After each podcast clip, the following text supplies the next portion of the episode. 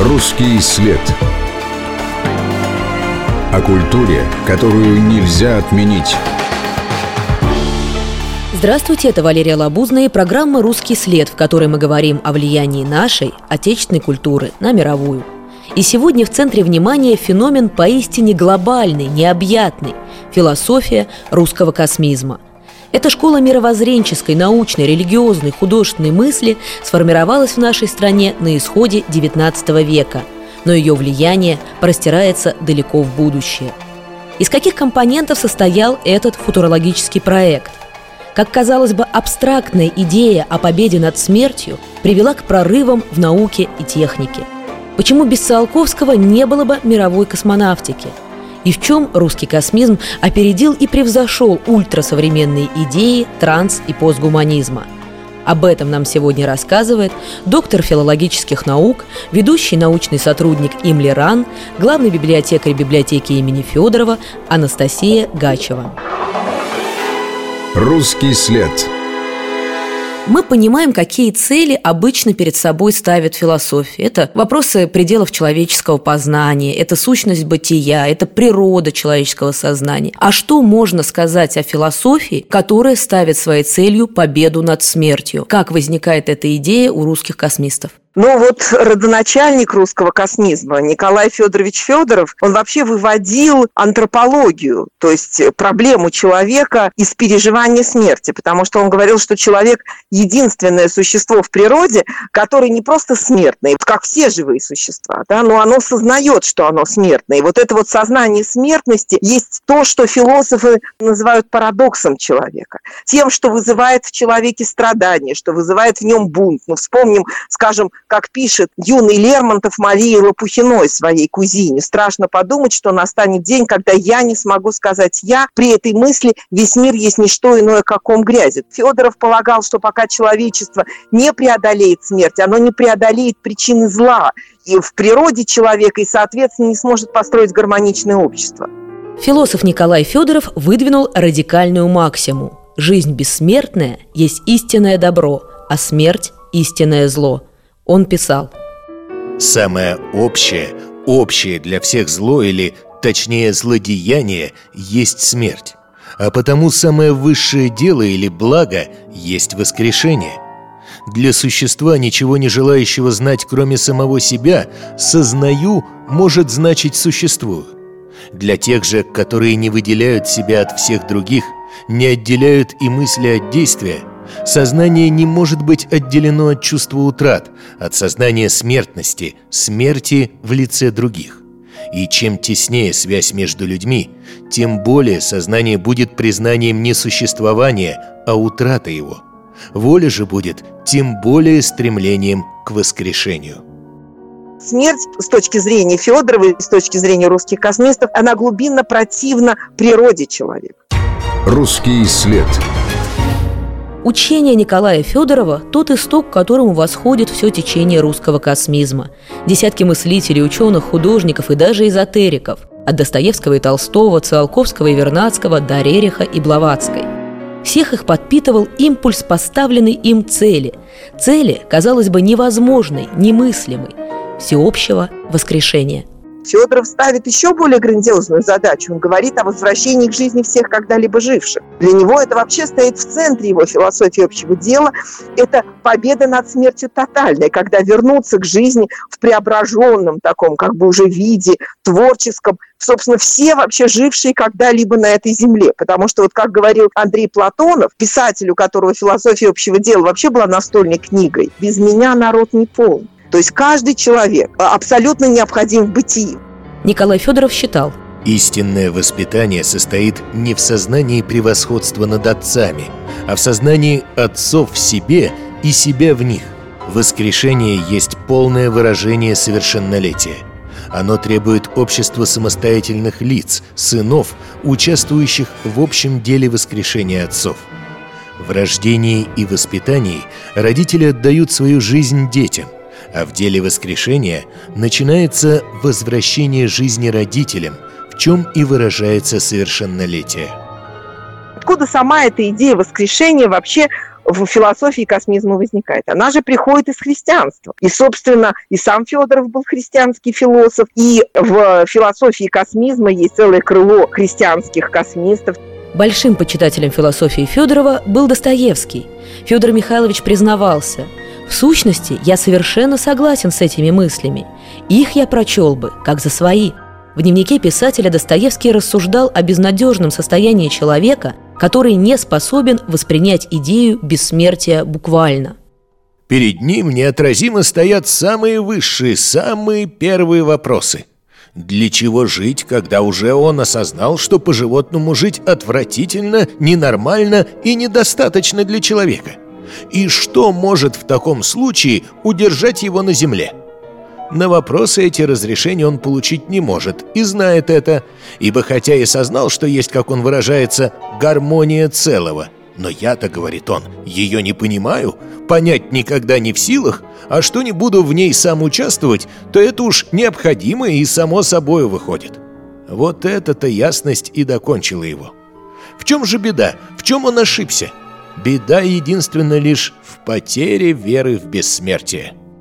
Федор Михайлович заключал, только с верой в свое бессмертие человек постигает всю разумную цель свою на земле – само это как бы чаяние воскрешения, оно глубинно религиозно у космистов. Другое дело, что они говорят о том, что не должно человечество просто ждать, когда, так сказать, это Господь все сделает за человека. Оно должно сотрудничать. Николай Бердяев, у него прекрасная есть работа «Смысл творчества. Опыт оправдания человека», где он говорит, что Бог может преобразить мир без человека, но он не хочет этого делать без человека. Тут человек как бы становится соработником Творца, а история становится тем, что Федоров называл работой спасения, да, вот таким творческим деланием, творческим ответом человека Богу. Поэтому у него есть огромное количество сфер деятельности, в которой он может совершать эту работу. Это и библиотеки, музеи, архивы, где человечество сохраняет память. Вся палитра знаний, человеческой практики, наука фундаментальная, медицина и так далее. Ведь это все те поприща, в которых человек как бы преодолевает смерть.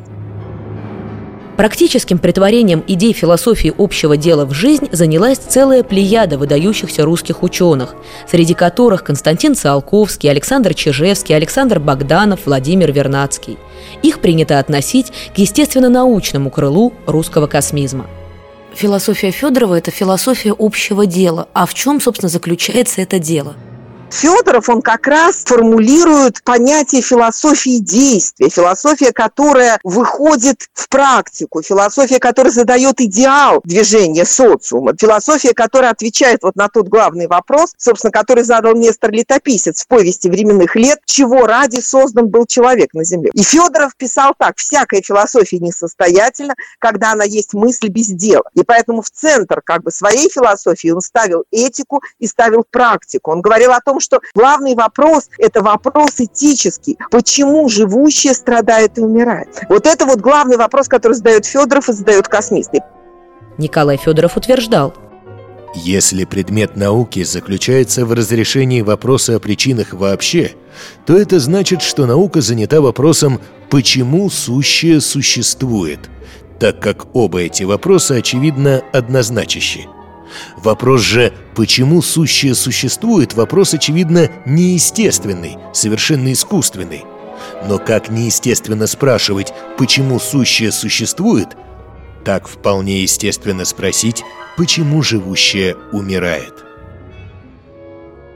Поэтому Федоров, для которого, как он говорил, две таких природных ограниченности есть у человека, ограниченность в пространстве, да, мы знаем, что человеческий род пока локален, когда-то вообще занимал только небольшие точки планеты, да, вот человечество, постепенно оно осваивает Землю, уже как бы происходит то, что Вернадский называет планетизацией человечества. И дальше человечество должно преодолевать свою ограниченность в пространстве, выходя во Вселенную. И Федоров считал, что вообще поприще человеческого действия и человеческой ответственности это не только планета Земля, но и вся Вселенная, как Федоров говорил, все бездушные, ныне холодные, как бы печально на нас смотрящие звездные миры.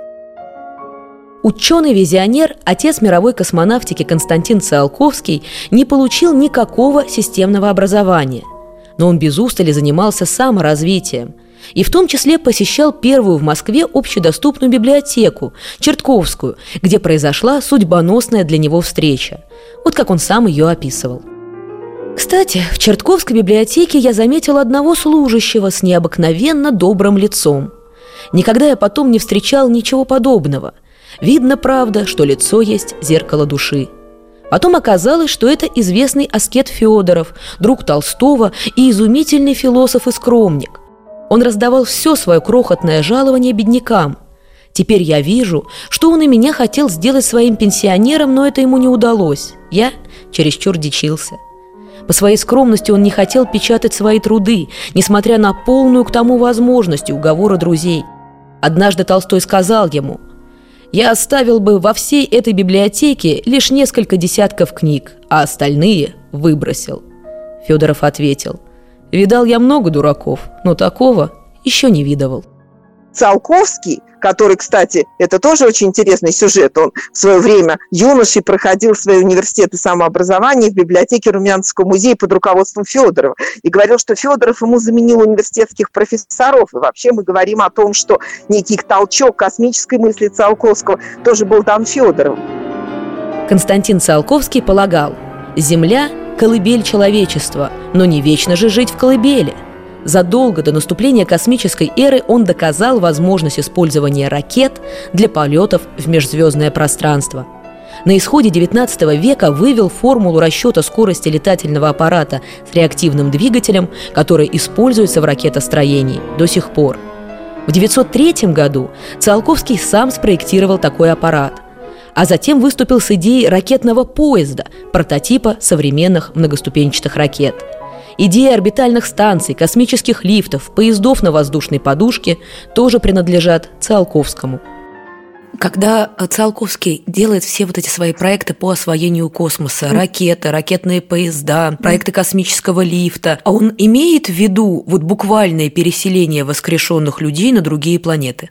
Это, конечно, не совсем так. Он себя называл гражданином Вселенной. Вот это вселенское отечество, да, вот об этом говорит Циолковский. Для него Вселенная – это тоже отечество, это поприще человеческого рода. И Федоров, и Циолковский, понимаете, космические корабли, ну, что значит расселение во Вселенной, воскресших? Конечно, Федоров говорит о том, что бесконечность, бесчисленность звездных миров, она как бы равна бесчисленности вот этих ушедших человеческих поколений. Но Федоров ведь говорит о том, что человечество должно выйти в космос, преобразить космос. Не только потому, что на Земле, допустим, не хватит мест. Дело в том, что Федор говорит о регуляции мира, о том, что человек должен познавать процессы природные и управлять ими. Федоров всегда говорит о том, что вот эта такая эксплуатация ресурсов Земли, когда мы просто выедаем Землю, она должна как бы смениться вот этим глобальным управлением природными процессами. А как это сделать без управления космическими процессами? Ведь тот же Вернадский, например, или Александр Леонидович Чижевский, они постоянно настаивают на том, что жизнь на Земле – это космическое явление, то есть есть факторы солнечной активности. Вот тот же Чижевский исследовал влияние солнечной активности на земную жизнь, на возникновение эпидемии, эпидемий или каких-то вот социальных нестроений, да, исторических катаклизмах. Это тоже во многом зависит от жизнедеятельности Солнца. Друг Циолковского Александр Чижевский считается основоположником космического естествознания и космической экологии. Широкой публике наиболее известны сконструированные им ионизаторы воздуха, так называемые люстры Чижевского – но вершиной творчества ученого все-таки были его исследования солнечной активности и открытие ее влияния на динамику исторического процесса. Чижевский полагал, состояние предрасположения к поведению человеческих масс есть функция энергетической деятельности Солнца. То, что мы сегодня знаем о воздействии магнитных бурь, солнечных пятен и вспышек, было предсказано Чижевским – Вернадский начинает свою работу биосферы с образа вообще Земли, как бы бомбардируемой потоками космической энергии. То есть мы понимаем, что Земля не изолирована, поэтому мы не можем устроить совершенное состояние мира в рамках только Земли, а весь космос будет находиться в ситуации того, что там звезды будут остывать, метеориты будут падать на Землю, угрожать жизни на Земле. Владимир Вернадский заложил основу современной геохимии – он обосновал концепцию биогенного происхождения нефти в тот момент, когда никто толком не понимал, откуда она взялась и что собой представляет. Вернадский объяснил, что черная масляная жидкость образуется из остатков растений и живых организмов в течение многих миллионов лет. Благодаря этому появились более эффективные методики поиска месторождений. Но сам Вернадский мыслил куда более глобально. Он задавался вопросом, а надо ли ждать сотен тысяч лет, необходимых для создания нефти? Или человек может перехватить этот процесс и искусственно получить нужные ему тела? Русский след. О культуре, которую нельзя отменить. Это Валерия Лабузная, программа «Русский след», и мы продолжаем говорить о влиянии идеи русского космизма на мировую науку и философию. Вместе с доктором филологических наук, ведущим научным сотрудником Имли Ран, главным библиотекарем библиотеки имени Федорова Анастасией Гачевой. Русский след. Федоров говорит о какой-то грандиознейшей задаче на много тысячелетий. Освоение Вселенной, преображение Вселенной, вообще новый тип жизни человечества Вселенной, который предполагает, конечно, и то, что человеческий организм, он тоже будет приобретать новые характеристики, он сможет жить уже в других средах, да, перемещаться в пространстве, овладение бесконечным пространством. Но невозможно, говорит Федоров, без победы над временем, то есть без преодоления смерти. Вот этой ограниченности человека во времени, того, что человек такое короткодыханное существо, существо, что оно живет всего 70-80 лет, но это уже качество жизни другое, потому что ветшает человеческий организм, он болеет, стареет, происходит все больше эта разбалансировка между духовными потенциями, мыслительными потенциями человека, вообще обретенным им опытом и теми физическими возможностями, которые у него возникают. Очень хорошо говорил об этом Купревич. Человек, который живет несколько десятков лет, он также не может преодолеть космическое пространство, как бабочка-однодневка не может перелететь океан. Значит, необходимо продление жизни человек. Медицинскими технологиями продления жизни занимался космист Александр Богданов. Он был убежден, что остановить старение и достичь бессмертия можно путем переливания крови. И несмотря на то, что в строгом смысле эта гипотеза не подтвердилась, благодаря Богданову в нашей стране появился первый в мире институт переливания крови и получила мощный толчок гематология – но кроме того, человек должен уметь выживать в условиях космоса, без температурных условиях, без атмосферы и так далее. Человечество пока себе еще э, особенно не ставит эти цели, но оно должно их поставить вот с точки зрения Федорова и космистов, потому что к этому нудит само его место в природе. У Федорова есть очень хорошее такое выражение. Природа в нас начинает сознавать себя и управлять собой. То есть человек – это как бы авангард природного развития. Да? Он разум, самосознание природы. Природа как бы смотрит на себя через человека и управляет собой через человека. Ну, раз мы развеиваем мифы как раз о космизме, вот Мавзолей и Ленин – это тоже как бы проект для того, чтобы в итоге воскресить э, вождя революции. Конечно, это мечта о возвращении вождя революции Ленина, о победе над смертью, не только вождя, кстати, а вообще о победе над смертью. Она была очень характерна для первых лет вот революционной эпохи. Вот как писал Маяковский, грядет революция другая, третья революция духа. Поэт Велимир Хлебников, который называл себя вообще председателем земного шара и говорил о том, что он познал законы времени, он в 20 году пишет поэму «Лада мир». Слово «образование» здесь «лад» лад и мир, да, то есть это новый, благой, совершенный социальный и природный строй, в котором и смерть будет побеждена, так пишет Хлебников. Из поэмы Велимира Хлебникова «Ладомир». Хватай за ус созвездие Водолея, Бей по плечу созвездие псов. И пусть пространство Лобачевского Летит знамен ночного Невского. Пусть Лобачевского кривые украсят города дугою над рабочей выей всемирного труда. Смерть смерти будет ведать сроки, когда вернется он опять. Земли повторные пророки из всех письмен изгонят ять. Поэты-биокосмисты, они вообще выдвинули такой лозунг «иммортализм и интерпланетаризм», то есть победа над смертью и завоевание Вселенной, завоевание космических пространств. Сама вот эта вот э, идея к воскрешению вождя среди тех деятелей, которые, собственно, вот выступали за бальзамирование Ленина и помещение его тела в мавзолей, был, скажем, такой Леонид Красин, который в своих работах, он тоже интересовался идеями бессмертия. Поэтому мы можем говорить о том, что эта идея в таком, ну, может быть, оскопленном, превращенном виде, но она, конечно, прозвучала и вот в этом стремлении сохранить Ильича для того, чтобы потом вернуть его к жизни. Да, действительно, мне кажется, это и есть то, что больше всего поражает в русском космизме, вот эта предпосылка, которая кажется практически фантастической, и ее преломление в совершенно в практику, в совершенно конкретные научные достижения и результаты. Циолковский говорил, как развивается вообще человеческая практика. Она движется сначала вот такой мечтой, причем мечтой предельной, которая с точки зрения современности превосходит наличные возможности человека и кажется фантастической. А Циолковский пишет так. Сначала идет мысль, фантазия, сказка, за ней научный расчет, и потом исполнение венчает мысль. Мне кажется, что ключевая идея для космистов – это безграничность, трансгрессия – Безграничность живой и одухотворенной Вселенной, безграничность человеческого разума и человеческих возможностей как физических, так и интеллектуальных. И именно эту безграничность выражал в своем творчестве Николай Рерих, уже не научным, а художественным языком. На его картинах мы видим разомкнутые небеса, не земные, а как будто космические пейзажи. Художник учил. Спросят, как перейти жизнь? Отвечайте, как по струне бездну, красиво бережно и стремительно. Ну так вот, Циолковский, он очень много размышлял в своих философских брошюрах, скажем, о природе человека и о природе гениальности. У него есть несколько работ, посвященных природе гения. Во-первых, гений для него – это всегда благой гений. То есть, как и для Пушкина, для него гений и злодейство – две вещи несовместны. Еще одна очень важная вещь. Для него потенциальная гениальность в каждом человеке. Каждый человек уникален и неповторим.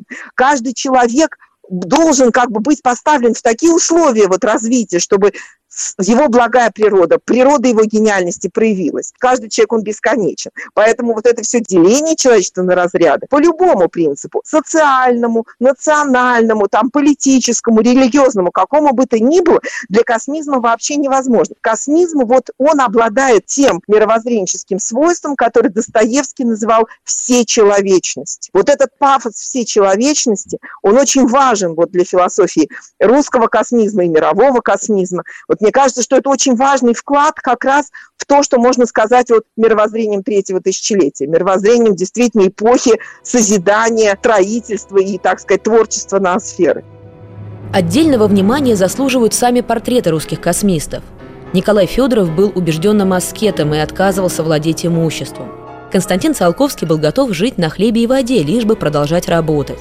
Александр Богданов погиб, ставя эксперименты на самом себе – это были люди убежденные, даже одержимые, готовые не только звать других за пределы возможного, но и самим переходить их. Русский след. При каких обстоятельствах идеи русских космистов выходят за пределы России, попадают за рубеж, и какое оказывают влияние, как мы это можем оценить? Огромный материк русского космизма от Федорова, Циолковского, Вернадского, Чижевского, Бердяева, Булгакова до современных космистов, он как бы находит свою поддержку, в некотором смысле такую творческую параллель, скажем, в трудах Пьера Теяра де Шардена, замечательный философ, э, священник, у которого возникает концепция ноосферы, тоже как и у Вернадского. Вернадский учил, что ключевую роль на Земле играет так называемое живое вещество – совокупность всех организмов, которые в процессе своей жизнедеятельности меняют окружающую среду. Ученый верил, что в будущем биосфера эволюционирует в ноосферу, разумную оболочку, и главной движущей силой развития планеты станет человеческий интеллект. Вернадский в начале 20-х годов во Франции, во французском коллеже де Франс, читает свои лекции о биосфере, вот об этой новой творческой оболочке Земли, которая образует живые организмы, в том числе человек. С его идеями знакомится и Эдуард Леруа, и французский философ, и ученый Пьер Теяр де Шарден. И у Теяра возникает концепция ноосфер от греческого «нус» – ум. Но интересно, что Вернадский движется в том же направлении. Говорит о человечестве как геологической силы планеты, о человеческом разуме как геологической силе планеты. Но слова вот ноосфера у него нет. Он берет его книги Эдуарда Леруа «Происхождение жизни, эволюция разума» и уже сам его развивает, пишет работу «Научная мысль», как планетное явление, несколько слов о ноосфере. То есть мы понимаем вот этот как бы творческий взаимообмен. Вернадский говорил, мыслящий и работающий человек есть мера всего. Он есть огромное планетарное явление – интерес к идеям Федорова возникает в разных точках земного шара, собственно, уже в 20-е и 30-е годы. Через, собственно, интерес к Толстому и Достоевскому в европейской мысли, э, в США, в Японии начинается интерес к идеям Федорова. Первый перевод, кстати, философии общего дела был на японский язык. Вот представьте себе. Интерес к космизму стимулируют и деятели русской иммиграции, деятели русской философии. Вот по разным причинам оказались в Европе, Северной и Южной Америке, на Дальнем Востоке.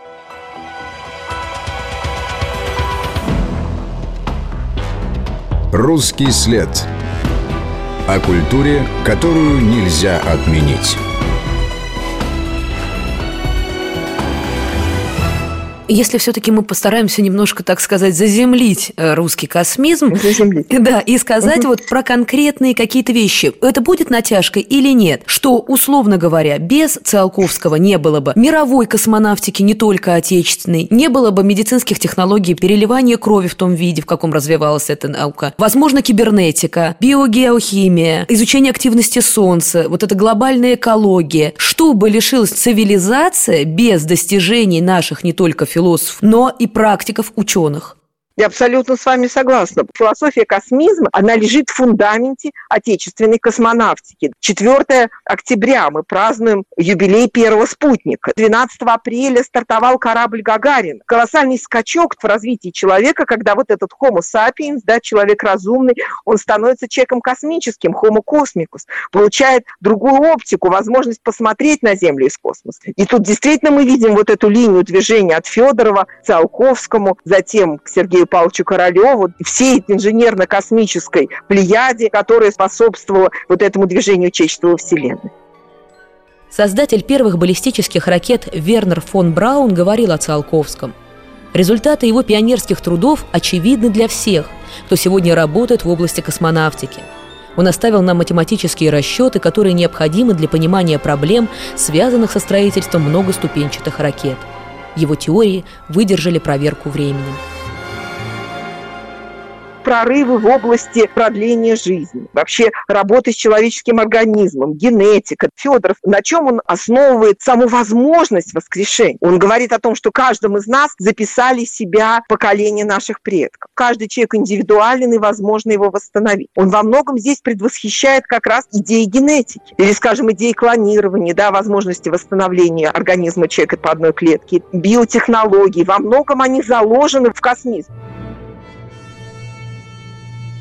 Еще одна очень важная вещь, которая тоже вошла в 20 э, век, это идея антиэнтропийной сущности жизни. То есть во второй половине XIX века были идеи тепловой смерти Вселенной. Человечество жило под домокловым мечом, травмирующей сознание человека идеи того, что, как говорит герой Достоевский, Земля обратится в ледяной камень, будет летать в безвоздушном пространстве с таким же множеством ледяных камней. Этот пессимизм такой глобальный, он стимулировал развитие научного знания и физики, и биологии, прорыв в сфере естественных наук, в начале 20 века. Стимулирован, собственно, философской мыслью, которая заговорила о том, что невозможно жить в такой картине мира, что нужно по-другому выстраивать саму картину мира и представление о месте человека во Вселенной. И как раз Николай Умов, физик, философ, учитель Андрея Белого, да, потом Владимир Иванович Вернадский, они говорят о том, что человек не игрушка каких-то этих слепых стихий, а он существо, через которое в мир входит стройность, человек, который борется с энтропией, борется с тепловой смертью Вселенной.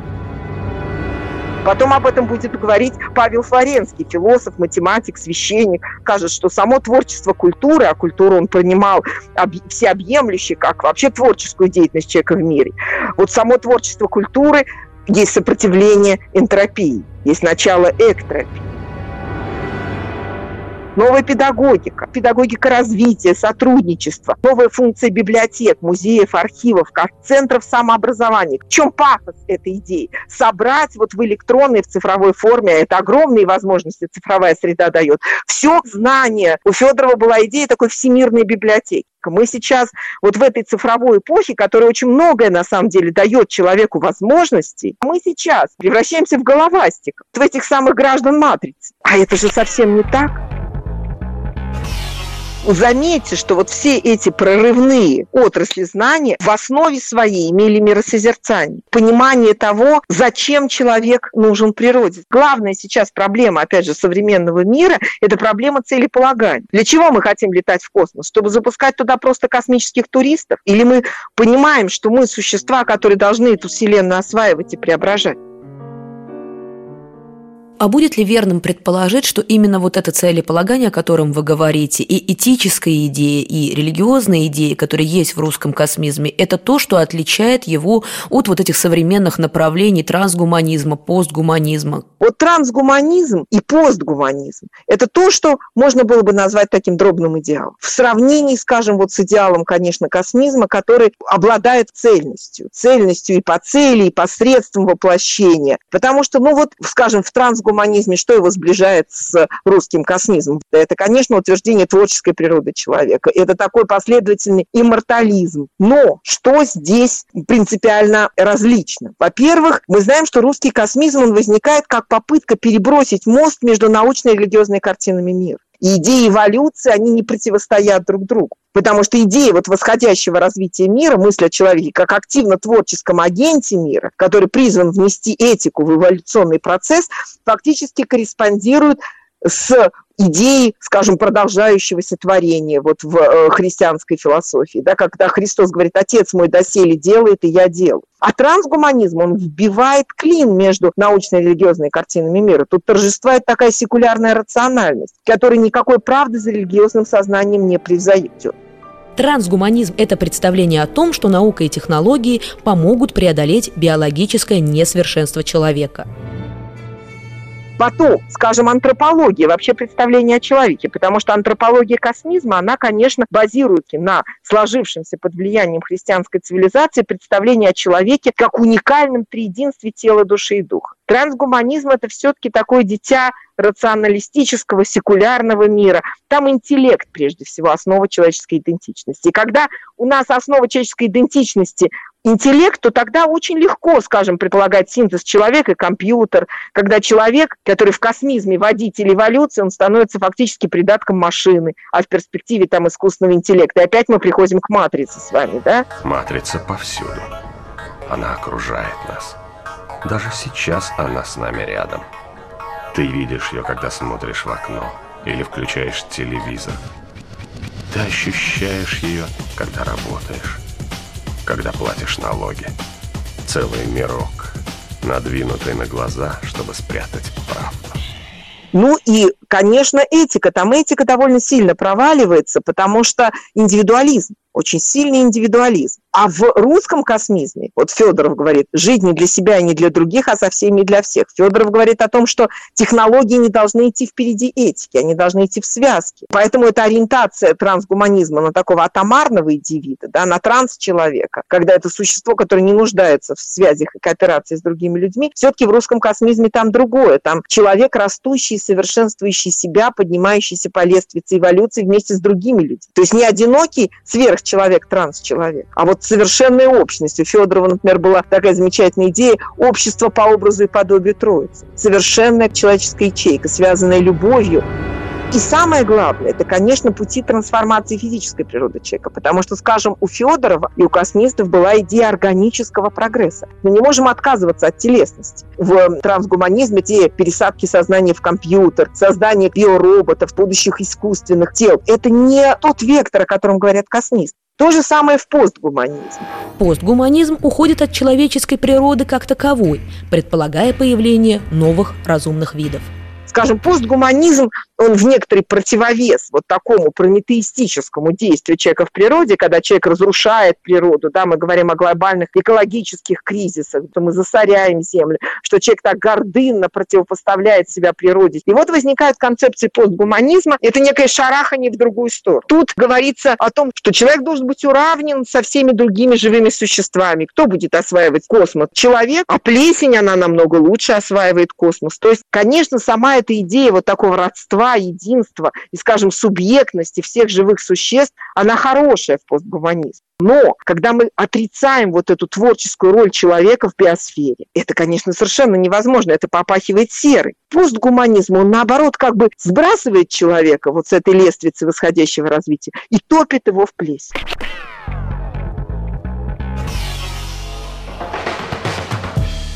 А сегодня идеи русского космизма еще распространяются по миру? 2000 год, в начале 21 века, многие труды русских космистов переведены. Переведены работы Вернадского, переведены работы Чижевского. Сейчас идет активный перевод, собственно, Федорова. Вот во Франции вышло собрание сочинений Федорова. То есть идеи космизма, они активно распространяются, они входят в мир. Поэтому я уверена, что вот это вот как бы ноосферное сознание, оно, конечно, в человечестве вызревает и должно вызреть. Оно должно как-то по-новому объединить мир вот сейчас. Вы э, верите в дальнейшую эволюцию человека и поможет ли идея русского космизма достичь нам всем совершенства в будущем? Я верю в эти идеи. Более того, я считаю, что антропологический и исторический пессимизм очень удобен для развязывания конфликтов в мире, когда от человека ничего не зависит, или от мещанского обособленного существования, когда, как Достоевский говорит, живи в свое пузо. Вот в свое время у него был спор с Константином Леонтьев, когда Леонтьев говорил, ну что вот желать добра миру, если он все равно погибнет, будет апокалипсис. И Достоевский говорит, ну если мир погибнет, и мы ничего не можем сделать, тогда что нам остается жить в свое пузо? а человек – существо, которое идет путем преодоления и стремления к невозможному. Об этом говорил Платонов. Он писал, нужно любить не только ту вселенную, которая есть, но и ту, которая может быть. Невозможная невеста человечества, и к невозможному летят наши души. Я думаю, только вот этой мечтой о невозможном и движется мир.